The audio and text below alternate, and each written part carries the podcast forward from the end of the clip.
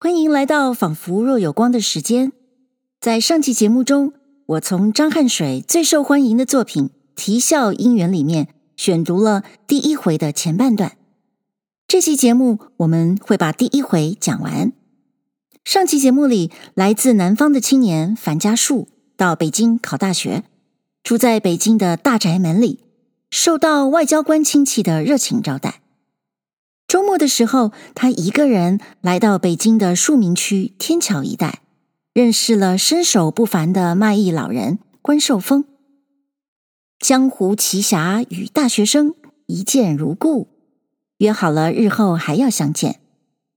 这种读书人离开家乡上京读书或赶考，然后因缘际会的认识了奇才异能之士的情节，大家会不会觉得有点熟悉呢？先不说别的，如果你们回头去听听我之前第四十二集与第四十三集的节目《杜十娘怒沉百宝箱》，你就会了解我的意思了。这种不同地域、不同背景、不同阶级的人之间的偶然聚合，是非常好的通俗小说的题材。例如武侠小说，就是呃最明显的一种类型。而就像之前周成荫老师提到的，其实《啼笑姻缘》也正是一种武侠小说呢。这期节目里，樊家树进一步遇见了官家的女儿秀姑，这显然是一个所谓“风尘中出淤泥而不染”的人物。接着，他又在天桥见到了一个唱大鼓书的女孩，鼓书或大鼓书。是一种流行于北方的民间说唱曲艺，表演的人一手敲鼓，一手打夹板，说唱各式各样的故事。旁边呢，还有人伴奏。对南方的青年樊家树来说，这一定是一种新鲜的体验，因为北方的表演与南方的表演，在语言、音乐、情调各方面都有很大的差别。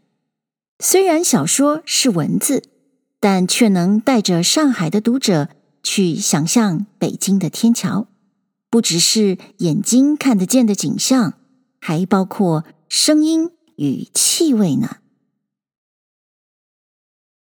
张恨水啼笑姻缘第一回：好雨感风尘，倾囊买醉；哀音动弦索，满座悲秋。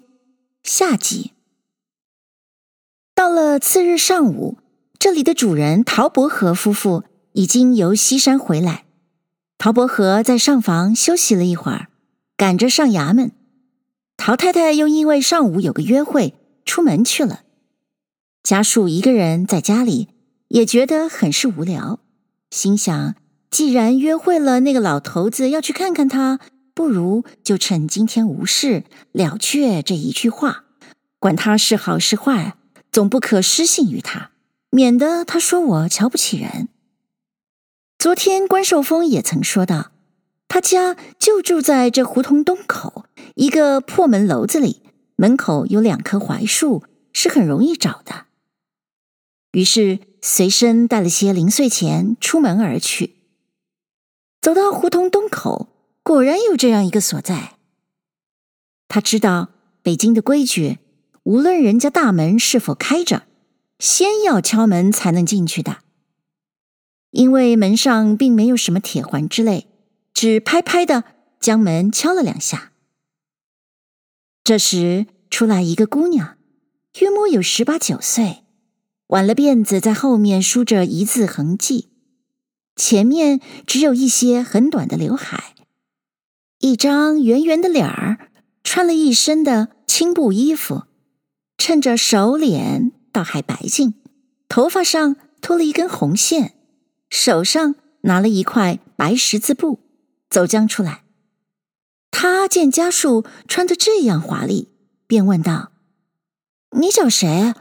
这里是大杂院，不是住宅。”家树道：“我知道是大杂院，我是来找一个姓关的，不知道在家没有。”那姑娘对家树浑身上下打量了一番，笑道：“我就姓关，你先生姓樊吗？”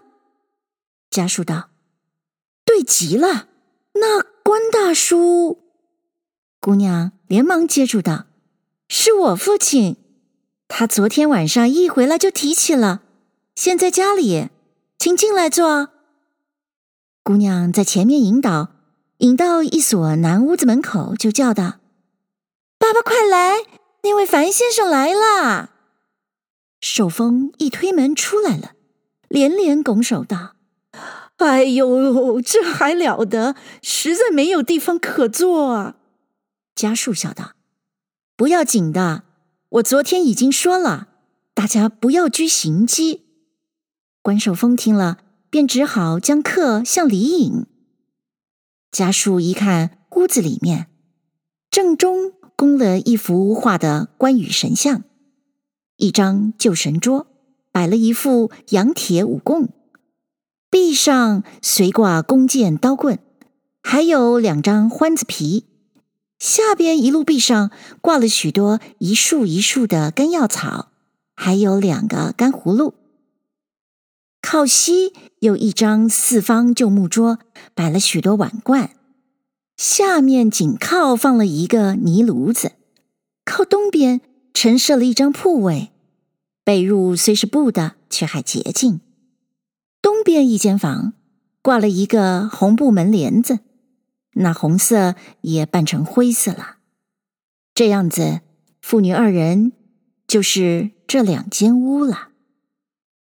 寿丰让家树坐在铺上，姑娘就进屋去捧了一把茶壶出来，笑道：“真是不巧，炉子灭了，嗯，到对过小茶馆里找水去。”家树道。不必费事了，寿丰笑道：“哎，贵人下降见地，难道茶都不肯喝一口？”家树道：“不是那样说，我们交朋友，并不在乎吃喝，只要彼此相处得来，喝茶不喝茶，那是没有关系的。不客气一句话。”要找吃找喝，我不会到这大杂院里来了。没有水就不必张罗了。寿丰道：“啊，也好，就不必张罗了。”那姑娘捧了一把茶壶，倒弄得进退两难。他就觉得人家来了，一杯茶水都没有，太不成话，还是到小茶馆里沏了一壶水来了。找了一阵子。找出一只茶杯，一只小饭碗，斟了茶放在桌上，然后轻轻的对家树道：“请喝茶。”自进那西边屋子去了。寿风笑道：“这茶可不必喝了，我们这里啊，不但没有自来水，连甜井水都没有的，这是苦井的水，可带些咸味哦。”姑娘就在屋子里答道：“不，这是在胡同口上茶馆里沏来的，是自来水呢。”守风笑道：“是自来水也不成，我们这茶叶太坏呢。”当他说时，家树已经捧起茶杯喝了一口，笑道：“人要到哪里说哪里话，遇到喝咸水的时候。”自然要喝咸水啊，在喝甜水的时候练习练习咸水也好。像关大叔是没有遇到机会罢了。若是早生五十年，这样大的本领，不要说做官，就是到镖局里走镖，也可顾全一时啊。像我们后生一点能力没有，靠着祖上留下几个钱，就是穿好的。吃好的也没有大叔靠了本事喝一碗咸水的心安。说到这里，只听见扑通一声响，寿丰伸开大手掌，只在桌上一拍，把桌上的茶碗都震倒了。昂头一笑道：“啊，痛快死我了，我的小兄弟！我没遇到人说我说的这样中肯呐，秀姑。”你把我那钱口袋拿来，我要请这位樊先生去喝两盅，攀这么一位好朋友。”姑娘在屋子里答应了一声，便拿出一个蓝布小口袋来，笑道：“您可别请人家樊先生上那山东二婚铺，我这里今天接来做活的一块钱，您也带了去。”寿风笑道：“樊先生，你听，连我闺女儿都愿意请您，您千万别客气啊。”家树笑道：“好。”我就叨扰了。关寿峰将钱口袋向身上一揣，就引家树出门而去。走到胡同口，有一家小店，是窄小的门面。进门是煤灶，煤灶上放了一口大锅，热气腾腾。一望里面像一条黑巷。寿峰向里一指道：“这是山东人开的二婚铺。”只卖一点面条、馒头的，我闺女啊，怕我请你上这儿来。家树点了头，笑笑。上了大街，寿丰找了一家四川小饭馆，二人一同进去。落座之后，寿丰先道：“先来一斤花雕。”又对家树道：“南方菜我不懂，请你要，多了吃不下也不必。”可是少了不够吃，为客气，心里也不痛快，也没意思啊。家树因这人脾气是豪爽的，果然就照他的话办。一会儿酒菜上来，个人面前放着一只酒杯。寿丰道：“樊先生，你会喝不会喝？会喝，敬您三大杯。”不会喝，敬您一杯。可是要说实话，家树道：“三大杯可以奉陪。”寿风道：“好，大家尽量喝。我要客气，这是个老混账。”家树笑着陪他先喝了三大杯。老头子喝了几杯酒，一高兴就无话不谈。他自道。年壮的时候，在口外当了十几年的绿林豪客，因为被官兵追剿，妇人和两个儿子都杀死了，自己只得带着这个女儿秀姑逃到北京来，洗手不干了。自己当年在绿林也未曾杀过一个人，还落得家败人亡，杀人的事更是不能干，所以在北京改做外科医生。做救人的事，以补自己的过。秀姑是两岁到北京来的，现在有二十一岁，自己洗手已二十年了。好在他们喝酒的时候，不是上座之际，楼上无人，让寿丰谈了一个痛快。话谈完了，他那一张脸直像家里供的官神一样了。家树道：“关大叔。”你不是说喝醉为止吗？我要醉了，你怎么样？寿丰突然站起来，身子晃了两晃，两手按住桌子，笑道：“三斤了，该醉了。喝酒本来只因够量就好，若是喝了酒又去乱吐，那是作孽了。什么意思？得，我们回去。”有钱，下次再喝。当时伙计一算账，寿丰掏出口袋里钱，还多金钱十吊，都倒在桌上，算了伙计的小费了。家树陪他下了楼，在街上要给他雇车。寿丰将胳膊一扬，笑道：“小兄弟，你以为我醉了？笑话！”昂着头自去了。从这天起，家树和他常有往来，又请他喝过几回酒，并且买了些布匹送秀姑做衣服。只是一层，家树常去看寿丰，寿丰并不来看他。其中三天的光景，家树和他不曾见面。再去看他时，父女两个已经搬走了。问那院子里的邻居，他们都说不知道。他姑娘说是要回山东去。家属本以为这老人是风尘中不可多得的人物，现在忽然隐去，尤其是可怪，心里倒恋恋不舍。有一天天气很好，又没有风沙，英就到天桥那家老茶馆里去探关寿峰的踪迹。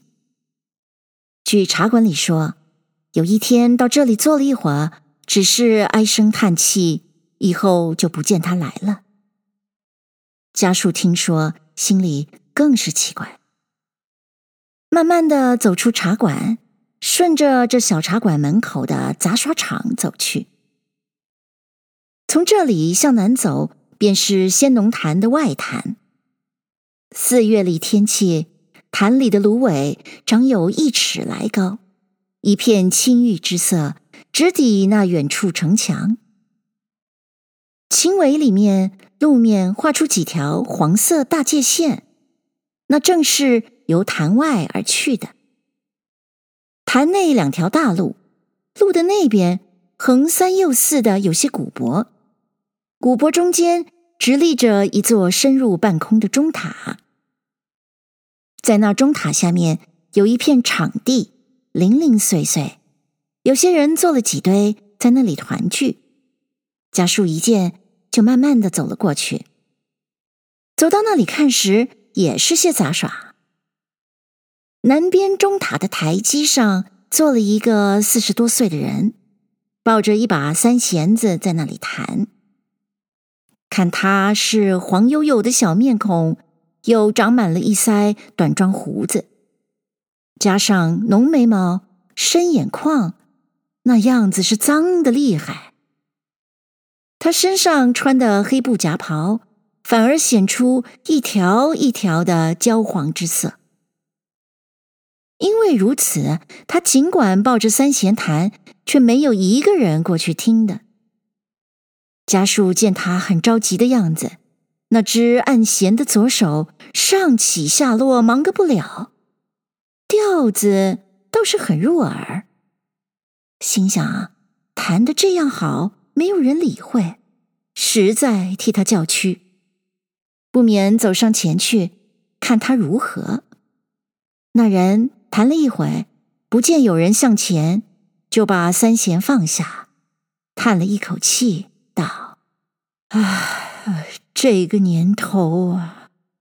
话还没有往下讲，家树过意不去，在身上掏一把铜子儿给他，笑道。我给你开开张吧。那人接了钱，放出苦笑来，对家树道：“先生，你真是好人。不瞒你说，天天不是这样啊。我有个侄女儿，今天还没来。”说到这里，他将右掌平伸，比着眉毛，向远处一看，道：“哎，来了，来了。”先生，你别走啊！你听他唱一段儿，准不会错。说话时，来了一个十六七岁的姑娘，面孔略尖，却是白里泛出红来，显得清秀。梳着妇发，长齐眉边，由稀稀的发网里露出白皮肤来。身上穿的旧蓝竹布长衫，倒也干净齐整。手上提着面小鼓和一个竹条鼓架子，他走近前对那人道：“二叔，开张了没有？”那人将嘴向家树一努道：“嗯，不是这位先生给我两吊钱，就算一个子儿也没有捞着啊。”那姑娘对家树微笑着点了点头，他一面支起鼓架子。把鼓放在上面，一面却不住的向家树浑身上下打量，看他面上不免有惊奇之色，以为这种地方何以有这种人前来光顾？那个弹三弦子的，在身边的一个蓝布袋里抽出两根鼓棍，一副拍板，交给那姑娘。姑娘接了鼓棍，还未曾打鼓一下，早就有七八个人围将上来观看。家属要看这姑娘究竟唱的怎样，也就站着没有动。一会儿功夫，那姑娘打起鼓板来，先将三弦子弹了一个过门，然后那个弹三弦子的站了起来，笑道。我这位姑娘是初学的几套书，唱得不好，大家包涵一点。我们这是凑份劲儿，诸位就请在草地上、台阶上坐坐吧。现在先让她唱一段《黛玉悲秋》，这是《红楼梦》上的故事。不敢说好，姑娘唱着倒是对劲儿。说毕，他又坐在石阶上弹起三弦子来。这姑娘重复打起鼓板，她那一双眼睛不知不觉之间就在家树身上溜了几回。家树一见她，先就猜她是个聪明女郎，虽然十分寒素，自有一种亲媚态度，可以引动人。现在他不住地用目光溜过来，似乎他也知道自己怜惜他的意思，就更不愿走。四周有一二十个听书的，果然分在草地和台阶上坐下。家属就近不好意思坐，看见身边有一棵歪倒树干的古柏，就踏了一只脚在上面，手撑着脑袋。看了那姑娘唱，这个弹三弦子的先得了家数两吊钱。这时陪姑娘唱着更是努力，那三弦子一个字一个字弹得十分凄楚。那姑娘垂下了她的目光，慢慢的向下唱，其中有两句是。清清冷冷的潇湘院，一阵阵的西风吹动了绿纱窗。孤孤单单的林姑娘，她在窗下暗心想：有谁知道女儿家这时候的心肠？她唱到末了一句，拖了很长的尾音，目光却在那深深的睫毛里。又向家树一转，家树先还不曾料到这姑娘对自己有什么意思，现在由她这一句唱上来看，好像对自己说话一般，不由得心里一动。这种大鼓词本来是通俗的，那姑娘唱的既然婉转，加上那三弦子，音调又弹得凄楚，四围听的人都低了头。一声不响地向下听去。唱完之后，有几个人站起来，铺着身上的土，搭讪着走开。那弹三弦子的放下乐器，在台阶上拿了一个小柳条盘子，分向大家要钱。有给一个大子儿的，有给二个子的。收完之后，也不过十多个子儿。他因为家树站得远一点。刚才又给了两吊钱，原不好意思过来再要。现在将柳条盘子一摇，觉得钱太少，又摇摇对着他一笑，跟着也就走上前来。家树知道他是来要钱的，于是伸手就在身上去一掏，不料身上的零钱都已花光，只有几块整的洋钱。人家既然来要钱，不给又不好意思，就毫不踌躇的拿了一块现洋，向柳条盘子里一抛，银元落在铜板上，当的一声，打了一下响。那弹三弦子的见家树这样慷慨，喜出望外，忘其所以的把柳条盘交到左手，蹲了一蹲，垂着右手就和家树请了一个安。那个姑娘也露出十分诧异的样子，手扶了骨架，目不转睛地指向家树望着。家树出这一块钱，原不是事会。现在姑娘这样看自己，一定是误会了，倒不好意思再看。那弹三弦子的，把一片络腮胡桩子几乎要笑得竖起来，只管向家树道谢。他拿了钱去，姑娘却迎上前一步，侧眼珠看了家树，低低的。和弹三弦子的说了几句，他连点了几下头，却问家树道：“你贵姓？”家树道：“我姓樊。”家树答这话时，看那姑娘已背转身去收那古板，似乎不好意思，而且听书的人还未散开，自己丢了一块钱，已经够人注意的了。再加以和他们谈话更不好。说完这句话就走开了。由着钟塔到外坛大门，大概有一里之遥，就缓缓地踱着走去。快到外坛门的时候，忽然有人在后面叫道：“樊先生！”家树回头看，却是一个大胖子中年妇人追上前来。抬起一只胳膊，摇摇的，只管在日影里招手。家树并不认识他，不知道他何以知道自己姓樊呢？心里好生奇怪，就停住了脚，看他说些什么。要知道他是谁，下回交代。谢谢您收听这一集的《仿佛若有光》小说的第一回。男主人翁樊家树就遇见了三个女主角中的两个人，情节发展可说相当明快。而小说对天桥种种细节化的描述，也成功的让作者所设定的南方读者跟着樊家树一同进入了北京城的城市风情。如果您喜欢我的诠释，并且想听到更多文学作品，欢迎您在收听的平台上按下订阅。那么，我们下一集《仿佛若有光》的时间，再会喽。